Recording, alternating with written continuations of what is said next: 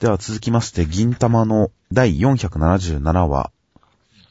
えー、坂本達馬さんがまた地球に来ました。そして、えー副長に海に捨てられました。そして、副長がもともといた海賊、宇宙海賊の人たちに拾われました。という展開になっていました。まあ、また長編エピソードの始まりですかね。すげえ久しぶり、久しぶりでもないけれども、黒っ子の助けとかの時もいたけど、まあ、いましたね、確かに。まあ、達和3回ですね。いや、まあ、5000万円入るバックは面白かったですよ。これ、まあ今はすごい面白いんだけど、はい。まあ、い後に単行本を見た時に何人の人がそれに、ネタに分かるんだろうっていう心配はありましたけどもね。ああ、まあ、銀玉はそういうのありますからね、時事ネタはうん。まあでも5000万円入るバックは単行本出るまでぐらいはちゃんと持つんじゃないですか。入んないですからね、5000万。入らないですからね。いや、まああれは面白かったですよ、確かにあのニュース。現実のネタが面白すぎるんだよね、これ。まあ確かに突っ込みながらみんな見てたと思いますけれど。で、基本的にまあ大きいギャグはここと、あとはゲロぐらいでしたね。あと、高杉くんいじりは面白かったですね。あんまりいじられないキャラがいじられるって面白いですねっていう。そうですね。ここで、この二人の関係性においては、どっちかというとやっぱ銀さんの方が上に立ってるっていうのが面白いですよね。はいはいはい。いじる、いじる人といじられる人っていうのが、銀さんがいじる人で、高杉さんがいじられる人っていうのは面白いですね。面白いですね。これもやっぱり温度差というか、高杉さん、今の高杉さんとのギャップがあっていいですよね。シリアス一辺倒な人から。ということで、まあ、この掛け合いですとかは面白かったですからね。そして、まあ、ムツさんと達馬さんの、まあ、関係の話ですよねっていう過去話。まあ、あれですね、エースですねっていう。エースって、まあ別に、多分そ、あの、ちょっと違うけどね、別に2番隊副隊、2番隊の隊長っていうことと、ね、親父がそういうところの王っていうところのあれしか、あれはないけどもねっていう。ああ、いや、結構ね、僕はこの銀玉の中では、まあ、結構、達馬さんとムツさんって、こう、結構、ちゃんとしたカップリングだと思ってるんで、まあそう男女ですね。カップリング。はいはいはい。銀玉の中では、こう、結構確定してるのは珍しいな、男女カップリングなんで、そのね、なんかイチャイチャっぷりはすごい楽しみですねっていう。まあ、慣れ初めじゃないですけど。はいはいはい。まあ、確かになかなかいい、イチャイチャぶりをしてますよ、今回も。そうね、ここだけでかなりイチャイチャしてますもんねっていう。信頼感がなんかお互い、どっつきながらもある感じがありますし。はいはいはい。だからそのイチャイチャっぷりをこの過去編エピソードも含めて、なんかこのね、長編話は、がっつり発揮してほしいですねって思ってますね。まあ、達馬さん自身も、実は僕の中であんまりこう、キャラ立ってないので、実は。はいはい。まあ、意外とその、たまにしかまあ出てこない上に、浮世離れしすぎてて、うんあんまりこう、僕の中に食い込んできてはいないので、今回は結構普通に達馬さんがちゃんと物語に食い込んでくる話だったら、それはそれで面白いかなと思いますね。まあちょっとキャラ掘り下げにもってほしいですしねっていう。そうですね。まあ、坂本、なぜ坂本龍馬がモデルですからね。やっぱ幕末物でフィクションって言ったら坂本龍馬はもう花形ですから。うんそれをモデルにしているからには、もうきっとすごいと思いますからね。そう。花形のくせに今まで全然目立ってこなかったんだけどね。全く出ないですからね。ということで、達馬さんが今までとは違った形で広げられる、キャラクターを掘り下げられるんじゃないかという期待がちょっとありますよ。まあ、楽しみです。楽しみですね。では続きまして、笑い高ぶり戦い抜け、次世代を開く新、えーニュータイプバラエティ3連読み切り第1弾、世界的ギャグ読み切りセンターカラー2話合計34ページ、世界遺産大戦パルテノン君、熊本の世界遺産ことレッツ先生、レッチ先生。登場編。ということで、これに関しても目次では、えー一つの項目にまとめられているので、この登場編と、その後の戦闘編も、まあ、ここでまとめて語っていきます。で、内容としましては、えー、パルテノン神殿が人間の姿になって、ある主人公の通う高校の修学旅行の行き先をギリシャにするようにと、迫ってきます。そこに、修学旅行先を京都にしろという金閣寺の人の形に化けた金閣寺もやってきて戦いになったりします。という話でした。いやー、こう、列先生節というか、はい。すごい個性の出てた読み切りでしたねっていうパッキー、パッキーを超思い出しますが、うん。このなんかこう、ぐいぐい食い込んでくる感じの同居人キャラと、常識人の主人公みたいな。まあその辺パッキーを確かに思い出しはしましたが、でもパッキーからの改善点もあるなと思いましたね。うん。パッキーってあれなんで主人公に付きまとうかって、あの、箱の人形がいいからみたいな感じだったじゃないですか。そうだね。あれはやっぱり、あれはやっぱりふわっとしてたじゃないですか、かなり。うん。その、同居してる設定、目的とか全てに関してふわっとしてたのが、今回は、ちゃんと、この、相方のパルテノン君が、ちゃんと主人公を老落して、ズブズブの関係になって、修学旅行先をギリシャにしてもらうっていう、それが目的だっていうことを明確に言ってるし、ちゃんとそのラインに載せているっていうあたりの、その、ストーリーのラインをはっきりさせてる感じが、パッキーに比べてかなり改善されてるところかなと思いましたね。あと、まあ、パルテノン君がちゃんと可愛い外見してるっていうのも、改善点。いやいや、ファッキーだって可愛かったでしょ。そう言い切るのはなかなか難しい。まあ確かに可愛くて美少年ですからねっていう。そうですからね、最後、アイドル落ちも決まってますからね。まあちゃんとね、ギリシャ、ギリシャは やっぱ美しさをね、の文化ですから。そうです。理由付けにもなってますしね。こう、イケメンである、可愛いであるっていうね。ということで、パルテノン君が、そうそう、美少年で、主人公も結構ちゃんとした、キリッとした子で。で、その主人公にパルテノン君がもうズブズブの関係になろうと迫るという。もう、すごい、すごいですよ、もう。字面だけ聞いてると、すごい不女子っぽい感じが、不女子歓喜みたいな話になってるんですけど。どうなんでしょうね、これは。ここまで露骨だと逆に不女子は遠のくんですかね。不女子の守備範囲じゃないんですかね、ここまで行くと。僕的には全然もう BL ものとして読んでるんですけど。うん。そう、まあ、意識はしてあるんだろうけど、うん、俺はまあ、ちょっと、あえてそこは考えないようにしてましたけどっていう。まあ、パルテノン君を女の子にしないっていう点がまさにそれですよね。パルテノンちゃんにしないっていうあたりはもう、まあ、それもレツ先生のセンスに間違いないですけど、女の子のパルテノンちゃんにしたらラブコメになるじゃないですか。なりますね。ラブコメギャグに。それを美少年にしてるっていうあたりはやっぱりその雰囲気を出したいのかなっては思いますけどね、レツ先生は。その辺は成功できてるんですかね。男同士のその、まあ一種、ピュッと吹くジャガーにも通じる男同士のグダグダ感を出したいのかもしれませんしね、もしかしたら。まあ、男同士のグダグダ感の方が、まあ、レッツ先生のギャグには合ってる気がしますしねっていう。まあ女の子出すとどうなるかは正直未知数ですからね。パッキーも一応女の子の恐竜キャラはいましたが、あんまり男女の感じではなかったので、あれはそう。ですね。目立てなかったですもんね。という、この二人の関係性、主人公二人がやっぱ良かったですね。そうですねさか。関係がちゃんとはっきりしてるんでね。その辺は見やすかったですよ。パルテノン君もすごく、やっぱいいやつオーラすごいですしね。ズブズブとか言ってることはあれだけどもねっていう。逆にそれがこう世間連れしてない感じですよね。世間に擦れてない感じですよね。こういうことを言っちゃうっていうのが。そうですね。個人的には今回はね、あの、不良のところはすごい面白かったですね。ああ、不良が世界遺産に落書きをうん。するっていうことに対するこの意識は良かったですね。世これぞ思考の不良行為って。不良の高みだっつって。これは言われたら納得しましたもん。なるほど、確かに。そうそう。この辺のね、この不良の造形は面白かったですね、本当に。面白かったです、不良。いやもう結構ギャグの密度高いですし、僕の中でも打率は結構高かったですよ。特に途中からはちゃんと。金閣寺さんとかどうでした？金閣寺さんも別になんかこう、サブキャラとしていいんじゃないですか？まあ、出てきた当初なんだこれって思ったけど。な、な最初何の世界線か本当にわかんなかったからね。いやまあ、それはわかんないですよ、これは。大仏かなっていう。パーカー着てますからね、だって。金閣寺がパーカー来てるってすごいよなって。パルテノン君はちゃんとギリシャっぽい格好してるのに、うん。金閣寺さんはパーカーですからね。現代に受ける要素を考えたんですかね、頑張って。いやまあなんかそういう雰囲気だと思ってるんです。ちょっとシャラついた感じだと思ってるんじゃないですか。こっちもかわいそうですからね、ポツヒで。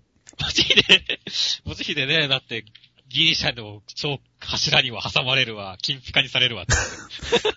そうですね、かわいそうに。いや結構面白かったですよ、全体的に。白物家電をギリシャの街並みを彷彿させる白いインテリアがって言って喜んでるパルテノン君面白かったですね。僕は前半のこの、パルテノン神殿のお土産の、この、パルテノンホワイトチョコサブレを食べて、自分で自分をモチーフにした商品を食べる哀れな僕を見て飯馬状態になっておくれっていう接待をしてる。このネガティブ接待も良かったですね。これ面白かったね、確かに。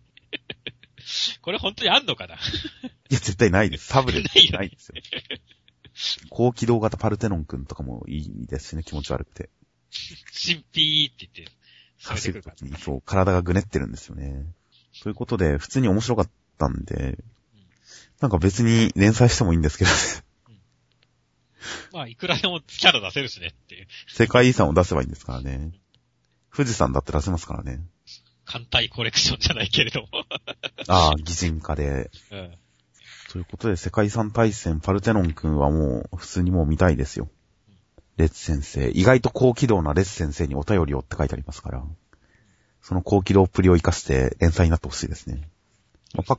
パッキーの頃からレッツ先生はいいですからねうん。好きっちゃ好きですから。そうですね。僕も、もうレッツ先生のこの、何でしょうね。まあ、セリフ回しとかテンションは好きですからねっていう。アンケート取れないのも納得ではありますけど、好きは好きですから。うんそうなんですよアンね。ケートは取れないだろうけど好きだなっていう、レッツ先生。パルテノン君だったらもっと全然、なんかいけそうな気がするんで。不条批評も取り込んでねっていう。そうです、そうです。いやー、パルテノン君よく、大変良かったと思います。では続きまして、ニセ恋の第106話、チトゲがリボンをなくしてしまい、みんなでわたわた探して、なんとか、えー見つかりました、取り戻せました、よかった、という話でした。まあ、ちとげちゃん会ですね。そうですね。まあ、チトゲが可愛かった、っていうので、以上でいいですか？もうちょっと突っ込みましょうか。まあでも僕はこの冒頭のこのリボンが何の脈絡もなく取れるじゃないですか。まあ、一応ちょっといじってますけどね。そうそうそう。家出るときにキュッと。ギュッとね。まあ、このすげえ自然にこう意志を持ったかようにはらりと抜けてくってのはちょっと笑ってしまったんですけど。このニセ恋は何でしょうね。いつもこの展開に持っていく時の最初の一手というかな、あの、持っていき方がすげえいつも強引だなって思うんですけど、あ 今回もすげえ強引だったなと思って、笑ってしまいましたね。まあ、気づきそうな気もしますけどね、走ってたら。何でしたっけね、ルリちゃんが、こう、メガネをこう、置い、こう、窓際に置いといたっていうのも、あれなんでっていうところがすごいあったんですよああ、ありましたね、そんな話も。今回もなんかそれに通ずるものがあるなっていう。え、なんでっていう。まあでも面白かったですよ。これもまあ、これももう僕はニセ恋の味だと思ってるんで。はいはいはい。僕はもう全然すんなり受け入れましたよ、そこは。えーじゃあこのなんかちとげちゃんのこの無双というか、忍者かっていうようなのも全然受け入れてましたか？っていう。ああ、全然受け入れてましたよ。ちそげちゃんならそれぐらいできるよっていう。この、ま、マリオで土管をは、三角ブロックでマリオ、柱を、ま、土管を垂直に登るみたいなのを含めて。でも普通に予想してましたよ、読む前に。あ、ちそげちゃんならここは駆け上れるなって。あ、この電柱の上のリボンを見た段階で見。た段階で駆け上るんだろうなって思ってましたよ。直線で。いやー、まあ、ちとげちゃんすげえパワーだけど、本当俺は、彼女はどこに行くんだろうってこれを見ててすごい心配になるんですよね。いや、初期からこんなもんですよ、ちそげちゃんは。匂いで判断するとかね。あ、匂いで判断は良かったですね。匂いで判断は新しい一面でしたね。犬のようにクンクンってね。この匂いフェチの面はもうちょっとフィーチャーしてもいいと思いますね。そうだね。まあ今回は自分の匂いとかだけど、まあこの後ね、ラフ君の匂いとかで、うんたらくんたらっていう展開もありえますからね、これだったら。そうですね。匂いフェチの面も良かったですし、まあ、塩らしい血トゲっていうのに関しては、なんか、やっぱりそんな実はギャップを感じないですけどね。やっぱ感じないですね。いや、血トゲは確かに照れたら暴力的になる感じなのかもしれませんが、照れなかったら大体こんなもんだろうっていう。素はこのくらいいい子だろうっていうのがあるんで、ラック君ほど衝撃は受けてないんですけどね。まあ結構ね、まあ我々は読者目線でちとげちゃんの裏も、裏というかね、プライベートシーンも結構見てますからね。あんまり、ラク君ほどの衝撃はなかったですね。そうですね。まあ、ということで、ちとげちゃんが可愛かったです。はい。では、続きまして、黒子のバスケの第245話。えー、セイリンはじわじわ引き離されて、点差は25点差になりました。という展開になっていました。いやー、もうこの人体の図みたいなやつの各パーツがどんどんバッテン印がされていくというこの表現。どっから来たんだって思いましたけど。うん。そうだね。それぞれがどれかっていうところに関しても、うん。監督が心臓なんですね。水木くんが目で、イーグルアイが目で。福田くんが肩なんですねって。左腕のポジション結構多いですようんね。えずっとなんか、不 思議な表現だなと思いましたけど。わかりやすいっちゃわかりやすいけど、うん。不思議な表現でしたねっていう。まあ、その表現はともかくとして、全体的にセイリンが負けるっていう表現は良かったですね、展開は。こう、伊月くんが、こう、明石くんにすげえ睨まれてる感じとかね。はい。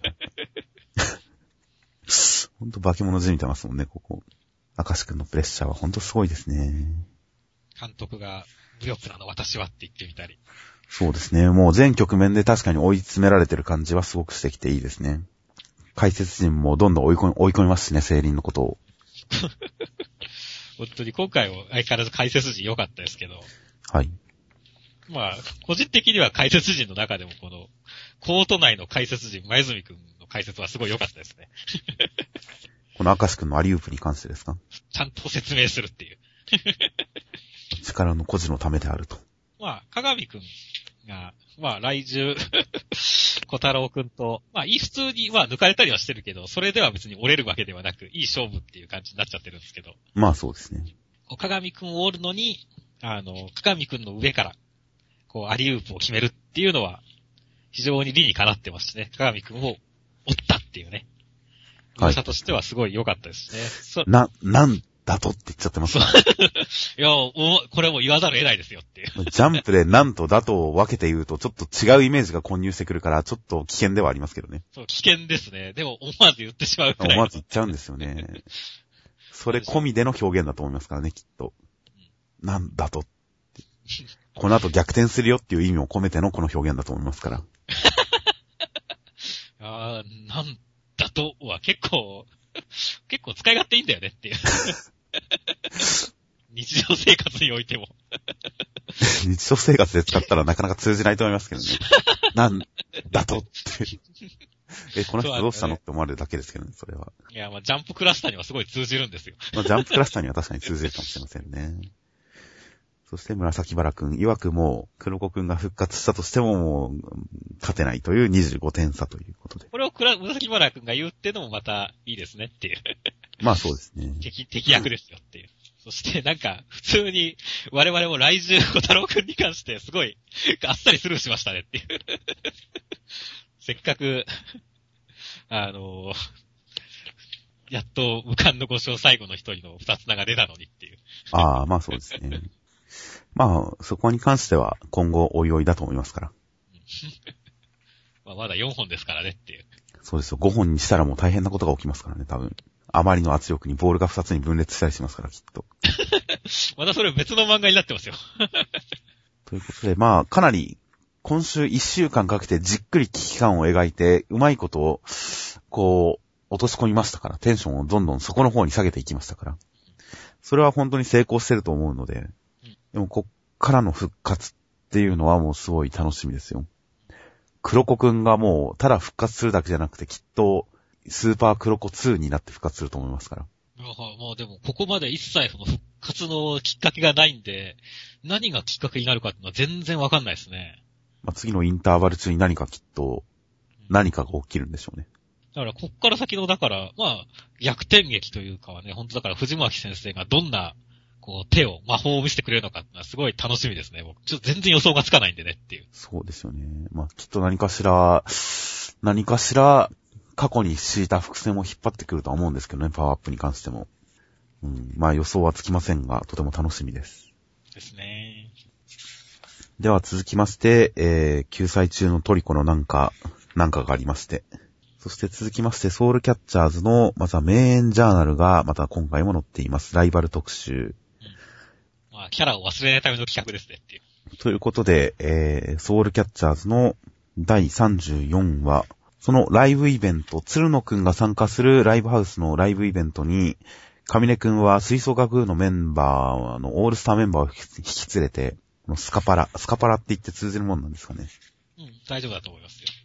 まあそういう曲をやり、そしてその中で、カミネくんは時坂くんと、こう、指揮と演奏でガチガチぶつかり合い、そして二人のこの、えー指揮と演奏が見事に混ざり合い合体して観客の心をつかみました。そして鶴野くんの胸に火が入りますという話になっていました。今週も素晴らしくテンション高かったですね。冒頭のまずこの半身開きから良かったですよねう。ん。衣装チェンジね。衣装チェンジ、そしてこの勢揃い感。そして何をしたっていう、雰囲気違うな、何をしたって言われて別にというこの答え方。大村先輩の網タイツいいですね。ああ、もうほんと姉さん感がありますよねう。ん。ダボったいというかね、のコートの膨らみもいいですねっていう。はいはい。衣装チェンジはなんかほんとレア感ありますねっていう。あとまあやっぱスーツってかっこいいですからね。うん。黒スーツって。かっこいいですね。極立先輩もかっこいいですね。いやみんな決まってますよ。この辺でやっぱね、こう、あれですね、ソウルキャッチャーズ、新海先生はこうサービス精神があるというかね、こう見せたい、あの、こういうね、ちょっとしたところでこうね、あの、いい演出というか持ってきてくれますよねっていう。いやー、いいですよ、この半身開きは。そして、この冒頭、この半身開きから続く、このバンドメンバーを揃えるまでの流れっていうのをまあ、回想6ページくらいで一気にやりますが、このちょっとドタバタとキャラクターが集まっていく感じとかもすごい良かったですよ。テンション上がりましたよ、ここで。そうだね、音羽さん、音羽先輩のこの、二つ返事な感じとかね。そうですこの辺のやっぱテンション高い組は、こう、積極的に参加するっていうのもいいですし。いやー、そしてやっぱり一番いいのは金井淵先輩ですよね結。構内内先輩。なんでしょうね、同じセリフしか吐かないっていうのがすごいですねっていう。真顔で。うん。やるわけないだろ。金井淵先輩は、やるわけないだろ。ほんとキャラが立ってますよね、金井淵先輩は。立ってるね。なんだろう。いや、すがすがしいくらいだよっていう逆に。本当ですよ、これは。もう見てて気持ちいいですよ。うんそして、ふっこし先輩もいいですね。そして、やっぱり最後部長ですね。いやまあ、部長は本当に、部長らしいというか、男気ありますねっていう。アンサンブルコンテストが控えてること分かってるかい？分かってます。分かってるならいいんだ。責任は俺が持つ。思い切ってやってこい。っていう。いや、いいポジションですよ。そしてこう、野生的に笑う、カミネくんとかもいいですしね。うんということで最初の数ページの盛り上げ方は僕はかなり好きでした。そして、やっぱり指揮をするんですね、カミネくんは。いきなりジャンプから始めますからね。確かに。カミネくん特有のジャンプから。今回もこの、描写もいいですね。ザクザクベースエッジが効いててかっこいいザクザクザクっていうね。はいはいはい。刀が心臓に突き刺さるという衝撃的なシーンから始まり。そして時坂くんの演奏もこう、手が相変わらず出てきますがうん、上根くんとこう争うという。そして最終的に合体するという。上根くんの虹と時坂くんの腕が重なり、虹色の腕となって、ソウルキャッチするっていうね。そうですね。もう合体感ですよ。合体感がありますよ、ここには。そう、鶴野の音楽に勝つんだってとこで、もう、もう、カキカイダー状態ですからねっていう。そうですね。っていうかもうほんと完全に会話してますよね、この人たち。そうだね、心の中でじゃないよねっていう。まあ、上根くんは相変わらず、手、虹の中に文字出るからねっていう。まあそうですね。これは指揮者としての基本能力ですから。基本能力ですからね。これができない人は指揮者じゃないですから、この世界では。この周りが戸惑ってる感じもいいですね。でまあ、バンドメンバーがみんなこう戸惑うぐらい二人のやってることっていうのがすごいんだっていうことがこれ分かっていいですね。やっぱり一般観客のリアクションよりもバンドメンバーのリアクションの方がいかにこの二人が今までとは違うことをやってるのかっていうことを伝える表現になってますから。そうですね。バンドメンバーのリアクションもいいですね。ああ上根くんの本当動きは、すげえ手振ってる感じに見えますからね。いいですね。最後の、最後の見開きのところの神根くん、一瞬別人感がありますけどね。髪型のせいでしょう、きっと。僕この最後のこのソウルキャッチするところの、あの、刀を割るってのはちょっと笑ってしまったんですけどね。拳で割るっていう、ガンガンガンっていう。拳で割ってるんじゃなくて、握り折ってるんじゃないですか、これは。切り折ってんのか、これは。ガシッですから、ガンじゃなくて。ああ、なるほどねガ。シッ、ガシッ、ガシッですから。おうすごいね。刀なのに、握り割れるんだっていう。それはそうですよ。大抵の剣豪はできますよ、きっとそれは。ああ、え、柳生新影流無刀取り的なやつですか？神は勝つ神流的なのもできますから。うん。しかし、鶴野くんがね、またさらなる刀を鍛え上げて激闘幕開けですからねっていう。そうですね。まあ別に鶴野くんをこう、心を折ろうとしてるわけではないですから。やっぱり鶴野くんが演、鶴野くんの演奏に対してもやっぱ上根くんの指揮がよく働くんだっていうことを証明できたら勝ちですから。その点やっぱりお互いに高め合っていってどっかで混ざり合うんじゃないかと思いますので。いやまあとても楽しみですよ。その描写をどういう風に演出してくるかっていうのはすごい楽しみですね。そうですね。やっぱり今週何がいいって本当テンションが高いことですよね。そうそうそう。内容もそうです。内容も別にいいですけど、何よりいいのは全体的にテンションが高いっていう。うんそれやっぱソウルキャッチャーズのいいところですし、今回とてもいいところなので。いや、もう上げ上げでいってほしいですね。そうですね。センターから表紙については特に取り上げませんでしたが、まあ、結構、シンプルな構図だなという感じですね。そうですね。では続きまして、サイキクソの災難の第83回。えー、短編集でした。いろいろあって、サイキくんは、テルハシさんに年賀状を出すか出さないか、出すまいか迷っていました。というお話でした。最初これ短編集だと思ってなくて、はい。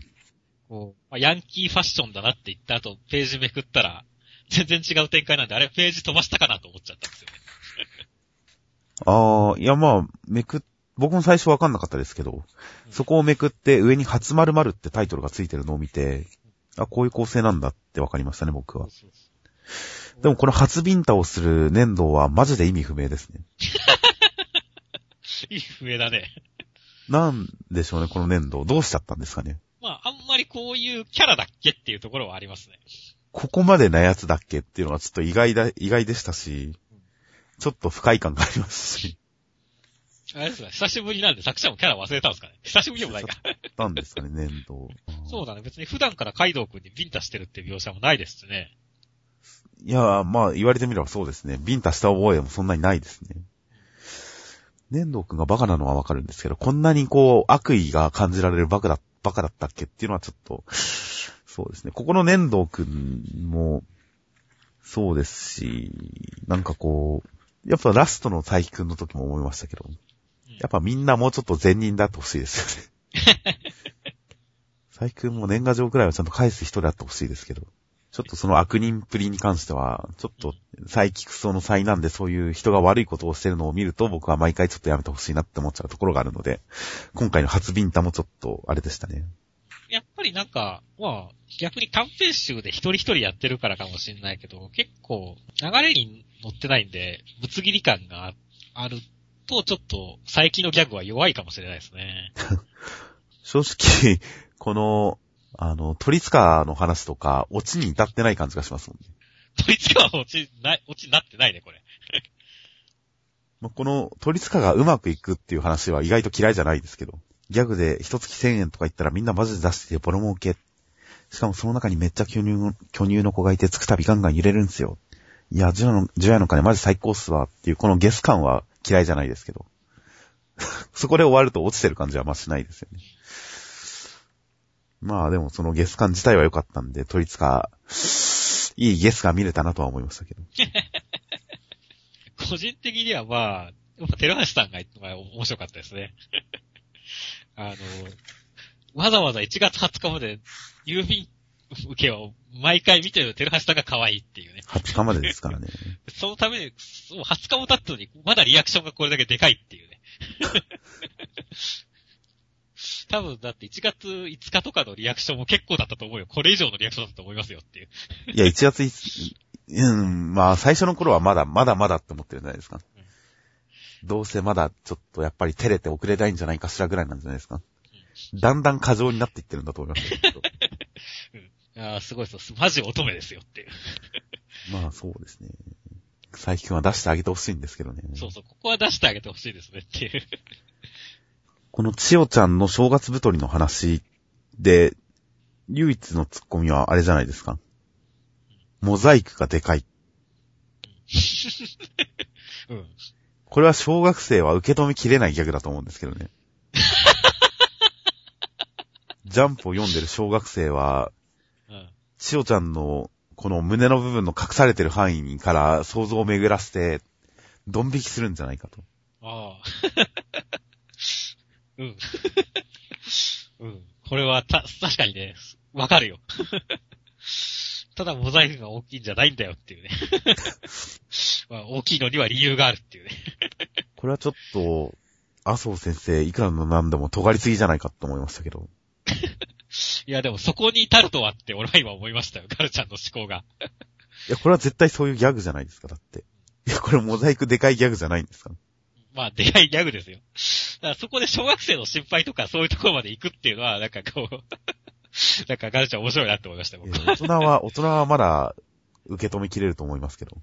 子供たちは、もうやっぱ女性の裸裸体に対して、いくらネットに裸が氾濫してる今げ、今時だとはいえ、やっぱり女性の裸に対する幻想はみんな持ってるんじゃないかと思うので、ああ、うん、確かにな。